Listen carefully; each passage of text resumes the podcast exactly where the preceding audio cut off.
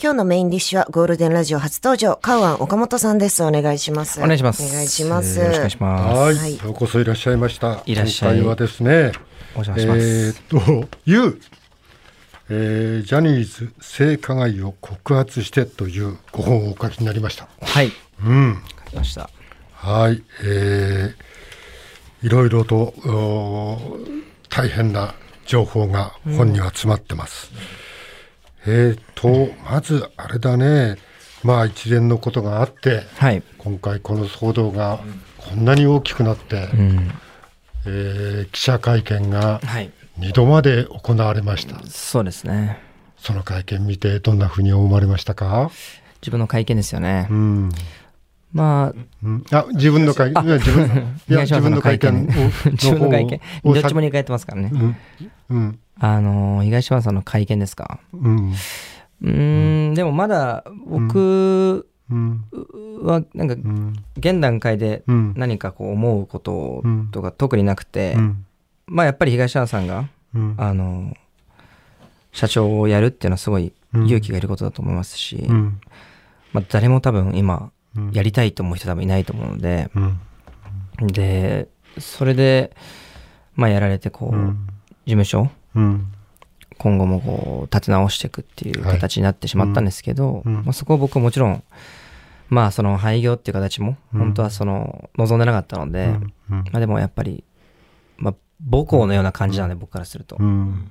やっぱりうん、そこはなくなってほしくないので、うんやっぱこう応援してますね、そこは。じゃあ最初の会見の時にこうジャニーズという名前を残すって言ってたけど、はい。えーそれはあのあなたにとってはどっちでもいいことだったの？そうですね。うん。もちろんそりゃ、うん。残ることが一番大事なので、うん。事務所が、うん。事務所自体がね、名前よりも。うん。うん。うん、やっぱりジャニーズっていう名前に、うん。そう、なんていうんですかね、こだわるというか、うん。よりも、まずはその最優先でタレントやその被害者の方々うん。に対して、こう向き合いながらこう事務所を続けていくっていうのはそういう大事なことなので、うん名前を変えることにはすすごい僕はむしろうん名前変えた方がいいのかなと思ってました。はいうんあの1回目の会見とその東山さんたちのね2回目の会見があってはい。えーっとまあ1回目の会見が結構なんかちょっと舌足らずなところがあったことも、うん。2回目の会見があって2回目の会見でこう記者たちにこの人たちには振らないでくださいと、NG 記者みたいな問題が起こってきて、NG リスト。ええはいそれでなんか俺たちが外から見てるとはい。やっぱりなんかこう今までの状態を引きずりながら、うん会見していくのかなっていうふうに見えちゃったんだけどはい。カウガンさんにはどんなふうに見えました？引きずりながらってことですか？うん。まあ、うーん、まあその NG リスト出ちゃったのはね、うん。うん。多分すごく印象悪くなってしまったと思うんですけど、うんうん。まあ進行状況とかいろんなことあると思うんですけど、うんうーん、うん。まあでも、うんそこまでうん。今現段階で何か、もう言うことは僕は特にないって、僕さっきうん。自分は会見したって言ったんですけど、うん。2回会見してて自分も、はいはい。まあ一番最初外国特派委員会で、うん。あの、協会であの、うん。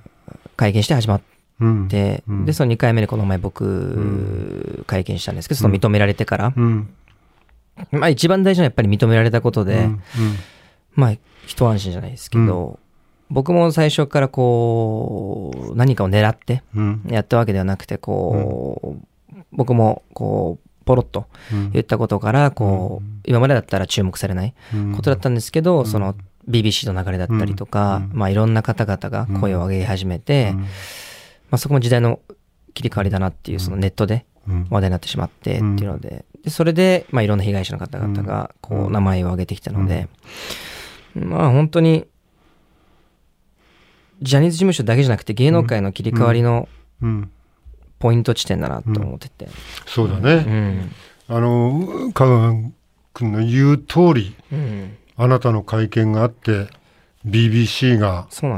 注目してうん。これが不思議になんかこう安倍総理の時もそうだったんだけどなんか何かないと蓋が開かない感じっていうのうんはこの国にあって、うん。安倍さんの場合には襲撃事件があって、ね。今まであれがなければ統一教会のことは何一つ今でもわからなかった可能性があるよね。ね。カワンさんのあの記者会見があって、はい。で BBC がこう報道してそれに「週刊文春」が載ってもうここまで、まあ、要するにその発言の元がなければカワンさんの発言の元がなければこれもこんな風にはならなかった可能性あるよね。そうなんですよね。まあ本当いろいろ重なって、うん。まあ今までもね、うん。本だったりとか、まあ裁判もジャニーズ事務所を負けてたりする部分があったりとか、本当に出てなかった部分がうん。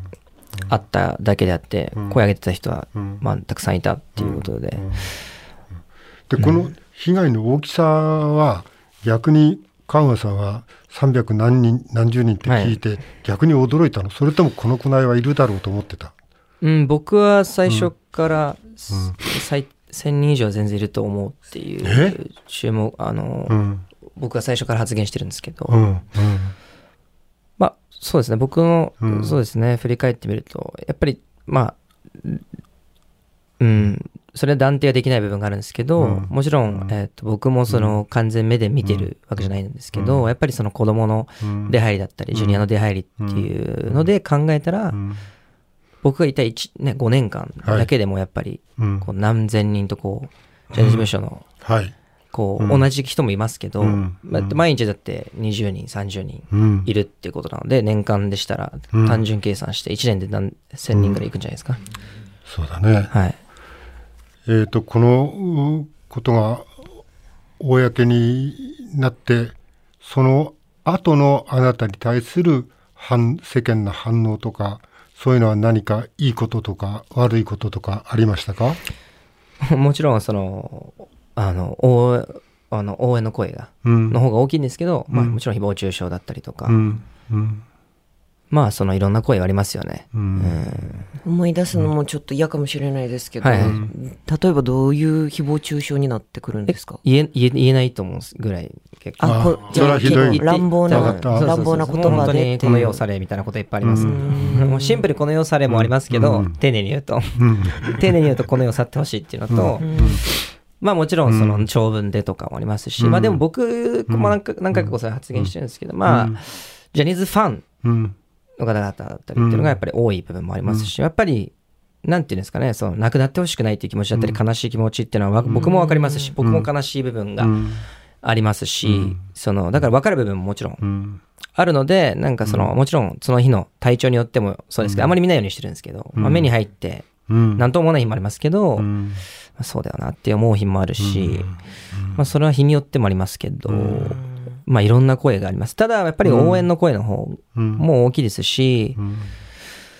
ここまで正直世間が、うん。の方々が、こうちゃんとその向き合ううん。って思ってもいなかったので、やっぱりこう長年、うん。こう、無視されてきたじゃないですけど、うん。芸能界ではこう噂はされてたけど、うん。まあなんかそういうものだみたいな風潮がうん。あるはい。雰囲気がすごいあったので、うん。その、そういう忖度だったり、その枕だったりとか、うんそういうのって、こう、パワハラだったりとか、うん。なんかもうそういうものだと。うん。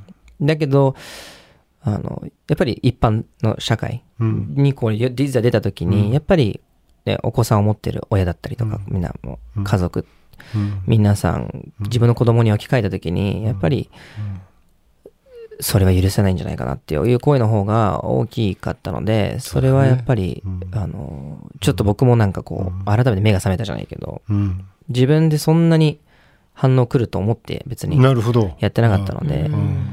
僕最初ガーシーチャンネルで、はい。まあ今ちょっと振りづらいですけど、ガーシーさん、ま あガーシーチャンネルにはどうして行こうと思ったの？あそこに。あれですね、あの、僕が超はしょると、個人的に僕めちゃくちゃあの、うん。結構病んでる時期があって、はい。いろいろ僕も仕事で失敗したりとか、はい。うんうん。まあそれこそジャニーズ辞めてから、うん。日本でもほぼ皆無で活動できないんですよね。うん。あの、本当に、うん。例えば呼ばれ、あっちからオファーあっても最後、ちょっとコンプライアンスでとかはい言われて、あの、それはジャニーズの圧力がかかってて。圧力そうですね。まあ、まあこ逆忖度みたいな。ジャニーズ言わなくてももうみんな、ジャニーズってなったら最後。ちょっと使えないよみたいな。僕辞めても7年経ってるけど、はい最初気づかないんですよ。で、最後、うんあ、あ、ジャニーズだったんだ、みたいな感じだあ、ったり。するんで、あまあそういうのもあったりとかでも結構辛いじゃないですか。で、まあはい。海外行っちゃって、僕海外で音楽活動してたら、うん。まあ結構そういろんなことあったのでうん、一、人で個人でやるとやっぱ裏切りとかいろんなことあるんで、うん。お金持ってかれたりとかいろんなことあって、あ大変だった。大変っすね、大変ですね。だから一人でやってるからやっぱ大変。事務所で言うのも大変だけど、うん。まあそうだよなと思いながらっていう時期で、うん。結構まあどうしようと思って、結構もう、あのーうん。パニック障害を起こしたりとか、うん。どうしようって感じで、続けられるかなっていう時に、そのキングプリンスっていうグループ、ジャニーズのグループがあるんですけど、うん。が脱退っていうのを発表して、うん。で、たまたま同期で、うん。で、やっぱりずっと成長を見てきて、うん。僕も早く先に辞めて、うん。自分の夢また追いかけてたんですけど、やっぱりその同志じゃないですか。はい。で、僕どっちかっていうと、考え方、僕の考え方はもう、うん。もう、彼らもトップで、こう、はい。いてほしいっていうか、うんで、僕はこう、自分頑張って、まはい。あ、外からこう、うん。こう追い越すじゃないけど、うんジャニーズ事務所みたいなうん。気持ちでやってたのが脱退ってなって、その同じ時期だうん。ですごいいろいろ考えることがあって、僕ジャニーズ辞めたことも、辞めた後も一切自分が辞めた経緯とかう、ん。何にも話したことなかったんですよね。うん触れるのも結構、うん。まあなんか良くないっていうか、はい自分。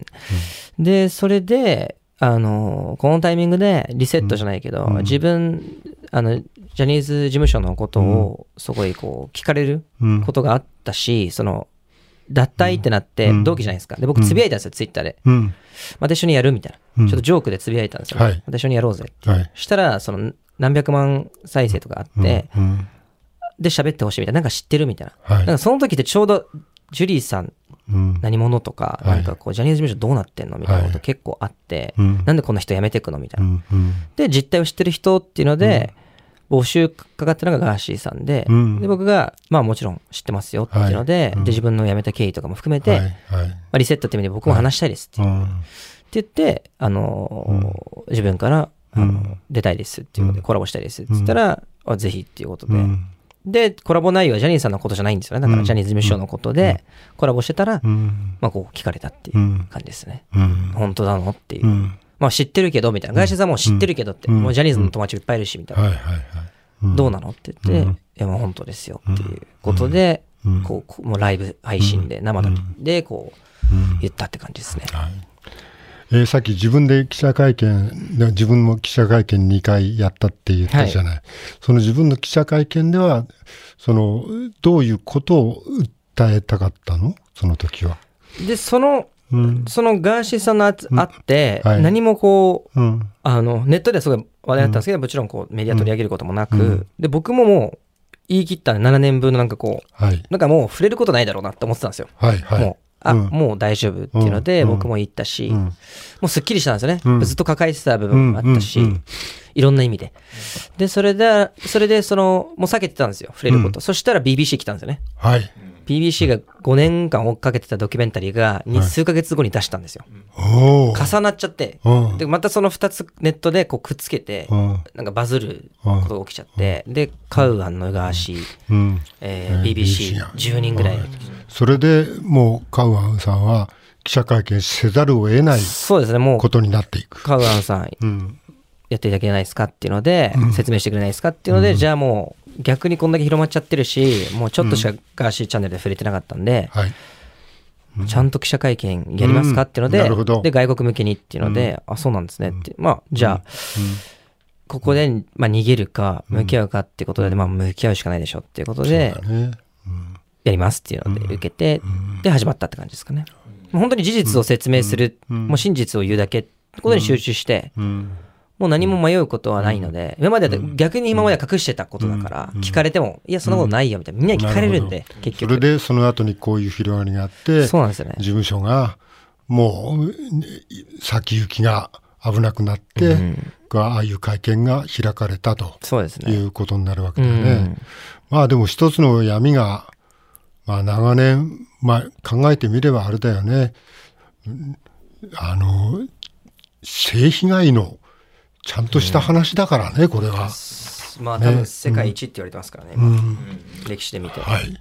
まあそれはちゃんとこの後もしていかなくちゃいけないのは確かだよね。うんそうですね。あの、あれ、カウアン君は、えー名古屋だったよね。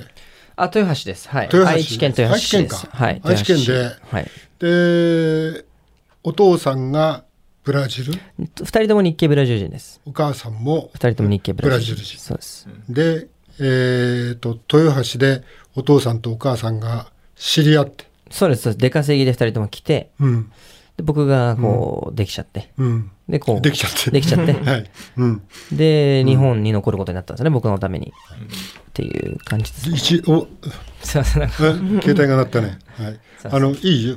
あの、でも、この本読むと、はい。生まれてくるかどうか、微妙だった。あ そうですね。そこですね。そこを触れますね。はい。そうですね。微妙な。微妙なちょっ。と濁してるんですけど、本では。やっぱいろいろあるんですよね。うん若いし、二人とも。うん。うん。で、こう、18歳だったんで、二人とも。お父さんもお母さんも。二人とも18歳でできちゃった子なんで、うんうんこう、しかも知らない国で、はい。日系だけど、うん。その言ったら3世なんで、二人とも。うんはい。僕4世代目なんで、あ、そうか。二人とも親も日本語喋れないですし、うん。あのおじいちゃんおばあちゃんも喋れないですし、うん。ひいおじいちゃんがうん。ブラジルに渡ったんで、うん。日本人で。うん。ひいおじいちゃんが。そうですね。ブラジル人と結婚して、根血で、こう、はい。日系っていう。うん。うん。で、僕で帰ってきただけなんで、うん。やっぱり、変な話、簡単に言うとに、僕らが今から18歳の時に韓国行って子供できちゃうみたいな感じですよね。まあでも地球の裏側ですからね、もうもっと遠いっていうか、遠いよ、ブラジルうは。ん。それで、あれでしょ？でも、お父さんが英断を下すわけだよね。そうです。もう、あの、ちょっとこう、もう、誰かに、誰かに決めてもらおうじゃなくて、もう自分たちで18歳だけど、こう、結婚して、もう工場勤務でも何でもこう、やるから。育てるかっていう。それで、この子を育てる。そうですね。うん。そうなんですよ。記憶にはないかもしれないけど、それは両親の決断はとっても大きい決断だったね。大きいですね。もう、やっぱり、うんブラジルではその、おろすとかってないんですよね。子供を法律的に。宗教もあるか？そうです、そうです。でも日本っておろすとかあるじゃないですか。やっはいはい。ぱり本当に悩んで、うん。うん、ぐらいなんで。だからももしかして生まれてこない、ギリギリまで悩んだんで。お母さんにはお母さんの夢があったんだもんね。そうなんですよ。二人とも夢があってそれを諦める、ほぼ諦める確定みたいな感じじゃないですか。はい。はいだからすごい感謝してるんですよね、僕も。うん。それで、すくすくと君は？そうなんですよね。豊橋で豊橋で育って。育って。えーね、だから幼稚園から日本語を覚えたんですね。そう。親ではポルトガル語しか喋んないんで、家の中ではポルトガル語だけなんで、日本で生まれてても。お母さんはいま未だに日本語はそんなには二人とも片言みたいな感じですね。お父さんもお母さんも？そうですね。いろんな手続きとかそういうのは？ら僕が年長からも通訳してましたね。年長っていくつだよ？5歳とか。5歳とか。5歳3歳から、5歳うんだから2年で日本語覚えて、うん。もう年長で通訳して。通訳しました。えーこういう手続きはこうするんだよ。病院とか、うんお母さん産婦人科ついてってました。僕 え生理みたいな。生理って、どうそうっすねみたいな。血が出てますみたいな。あ、そう。はい。お生理不順ですみたいな。うん、はい。意外と、大変な。うん。まあ、それを通訳しなくちゃい市けないわけ役所行ったら、いや。ちょっとこう、手続きがとか、書類がとか。うん。だから親からこう日本の社会のことを学ぶことはできないんですよね。だから、その自分で日本を知るしかないっていうか、はい本当に二十歳、僕ジャニーズ入ったのは14歳で、そこから一人で上京したんですけど、うん。それから日本を知り始めたんで、二十歳とかでも初めてのことめっちゃあって、うん。初初詣僕二十歳超えてからとか、ああ、そう。お年玉ももらったことないですし、そっか、文化がね。違う。豊橋ってあの、ホミとかの、ホミー団地とかああ。その、だからその、すごい、その日系のブラジルの方とか、ポルトガルの方とかが、独特なね、文化をずっとそうです。や、あの、があるはい。ところやから、日本の文化っていうのがね、もうブラジルですよね。うんこの団地が。ブラジルのお店もありますし、その、輸入してるお店の商看板とかもね、それで、君もちょっと遊んだりして、中学生のそうですね。ちょっと遊んで。遊んだりして、そこにお母さんがバイクで乗りつけて、そうです。原付で乗り込んできました、お母さんが。お母さんにどうされたんですか？あの、僕は逃げたんですけど、みんなどつかれて、気合入ってる。はい。で、全員に110番して全員捕まるっていはいうのが結構。捕まってそうです、そうです。でもお母さんの枝もすごかったね。すごいですよ、お母さん。私が、うん。なんかその帰り道に警察の、うん。その、うん。まあまたまだそのやんちゃする気なんだみたいな、うん本当にその覚悟あるみたいな、はい。私殺してからだよって目目見られて言われましたすごい。うん。いいお母さん。私倒してからだよみたいなこと言われて 無理無理とか言って やめるわとか言ってそこからだって半年とかたたないうちにジャニーズ入ったんでいい、いいお母さんだね。そうなんですよあだからすごいいいお母さん。そう本当にお母さんのそそれでさっきのその話を聞いたんですよ初めてそのうん。日本に来た経緯とか、うん。やっぱり自分が日本で生まれて当たり前の暮らしてるけど、当たり前にハーフで外国人でみたいな、うんっていう生き方してきたけど、はい。聞くんで、それを。そうか。うんそれで、その後、君はちょっといろんなことが得意で、まあ、あの、み顔もとっても素敵な顔してるし、お母さんとお父さんいずれ。どうしようか。ジャニーズ。おこれは応募したの？それとも、これ、だからモデル事務所、うん。だからその、うん。そのやんちゃ、ちょっとやんちゃっぽかったので、うん。お母さんがどうすんのってなって、うん。僕が音楽がすごい好きでずっと歌が、うん。ここれだなってなっうん。た瞬間があってドキュメンタリーとか見てて、なんか人生変えてる人たちがいっぱいいて、アメリカンドリームみたいな。うん。で、俺なんかすごいこういう考え方似てるなみたいな、ハングリーとか、ちょっとこう、はい。外国人でシングルマザーとかいろいろなんかいて、ちょっとそっちだなと思ってう、ん。俺なりたいって言ったら、はい。無理だよって言われて、お前歌えないでしょって言われて、モデル事務所とかやってみたらじゃあって言われて、モデル事務所にめっちゃ応募して、うん。で、何個か、名古屋になっちゃうんで、そはいの都会が。そうですね名古屋に行くんですよ。東京まで行けないから。名古屋の事務所に所属したりして、うんそしたら、その、でも最初から僕は音楽やりたいんで、そんなにモデル本気でやるつもりないですみたいな。うんずっと言ってたら、うん。そのたまたまジャニーズ事務所のはい。あのマネージャーと知り合いですってなって、うんで、それで知り合えたから、歴書渡そうかって言ってくれて、うんマネージャーが、モデル事務所のマネージャーが。で、渡してくれたら、その岡本健一さんのうん。マネージャーで、はい。たまたま同じ岡本っていう名字で、はい。僕も岡本なんですけど、それちょっと運命感じてくれたみたいで、うん。事務所に渡すよって言ってくれて、うん。そしたら事務所に渡しに行った日にたまたまジャニーさんが通ったんですよね。うん。めったに事務所にいないんですけど、はい。そしたら、うん。あこいつ持ってるなって健一さんが思ってくれて、うん。買うは持ってるじゃんっていうので、はジャニーさんに渡してくれたんですよね。うん。で、それで、うん。ジャニーさんの携帯電話番号から電話かかってきて、うん。僕だけどって言われて、で、それで、あの、今すぐ東京来てって言われて、うん国際フォーラムでうん。っていう、国際フォーラムっていう場所があるんですけど、そこで歌った、歌って入るっていう感じですね。いいちょっと待って。ちょっと待いって。きなり呼ばれ急展て、開。ちょっと待ってください。本当急急なんいきな。り呼ばれました。はい。でいきなり、いきなり国際フォーラム？国際フォーラムって5000人ぐらい。ですね。入るよね。そうですね。そこで何したの？そこでジャスティン・ビーバーのベイビーアカペラで歌いました。アカペラでそうです。あの人5000生人前に。人生初、カラオケも行ったことなかったんで、うん人生初めて、オ カラオケ行ったことないでです。人生初めて持ったマイクが国際フォーラムのマイクですね。だから。でずっとドヤ語で言ってます、それずっと。それでアカペラではい。歌って、そうです。観客はどんな反応？ジャスティン・ビーバーの親戚だと思われてましたね、最初。だって、だって急に、だって急に出ないじゃないですか、普通ゲストで。はい、はい。で、セクシーゾーンっていうグルーうんプがいたんですけど、うんいるんですけど、そのグループのん MC のタイミングで出るって。でしかも初ワンマンみたいなうんタイミングで出るっていう。でもさ、それまでだよ。うん、カグマン君は、ダンスのレッスンとか、なんもないですね。歌のレッスンも、もないです。芝居のセリフも、何にも、なんもないですね。ただそこに素材としてお、風呂で歌ってました。はい。お風呂で。それを、やっぱし、ジャニーさんが、そういう君を認めてくれたんだ。そうなんですよね。だから感謝もありますよね。だからいっぱい。僕いつも言ってます。だから、まあ、こう、彼の事務所がどうのとか、ちょっと話は別にして、ジャニーさんにそういう、なんかこう、光るものを見つける目は、ねあの人は持ってる。そうなんですよね。だかうん、ら大きな光には絶対大きな影があるっていう、僕のイメージからなんですけどね。うまいこと言うね、その通りだと思う。光があれば、その分影があって、そねその影の部分の大きさが、この後、君の人生に大きく乗りかかってくるわけだね。同時にだから人生変わったけど、うん同時にその、うんその嫌なこともあるっていうのがあって、うん。そうなんですよね。えっ、と、そんなことがあってだよ。